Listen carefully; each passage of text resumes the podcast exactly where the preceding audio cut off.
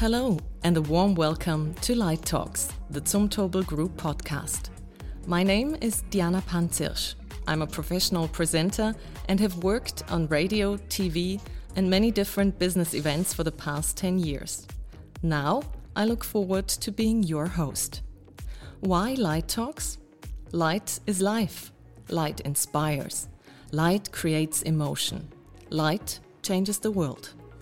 Light Talks, the podcast of the Zumtobel Group, illuminates the impact of light and how light can bring people, nature, and innovations together. Together with experts from the Zumtobel Group and interesting guests from around the world, we will be discussing different topics around the theme of light. We look forward to welcoming international personalities from the field of art, architecture, cross industry partners, and many more and intend to shed some light on the impact of light on their lives and working environments. Light Talks will be available on z.lighting, the website of the Zumtobel Group, and on all common podcast platforms. We will appear monthly, and we would be delighted if you tune in to Light Talks, the Zumtobel Group podcast.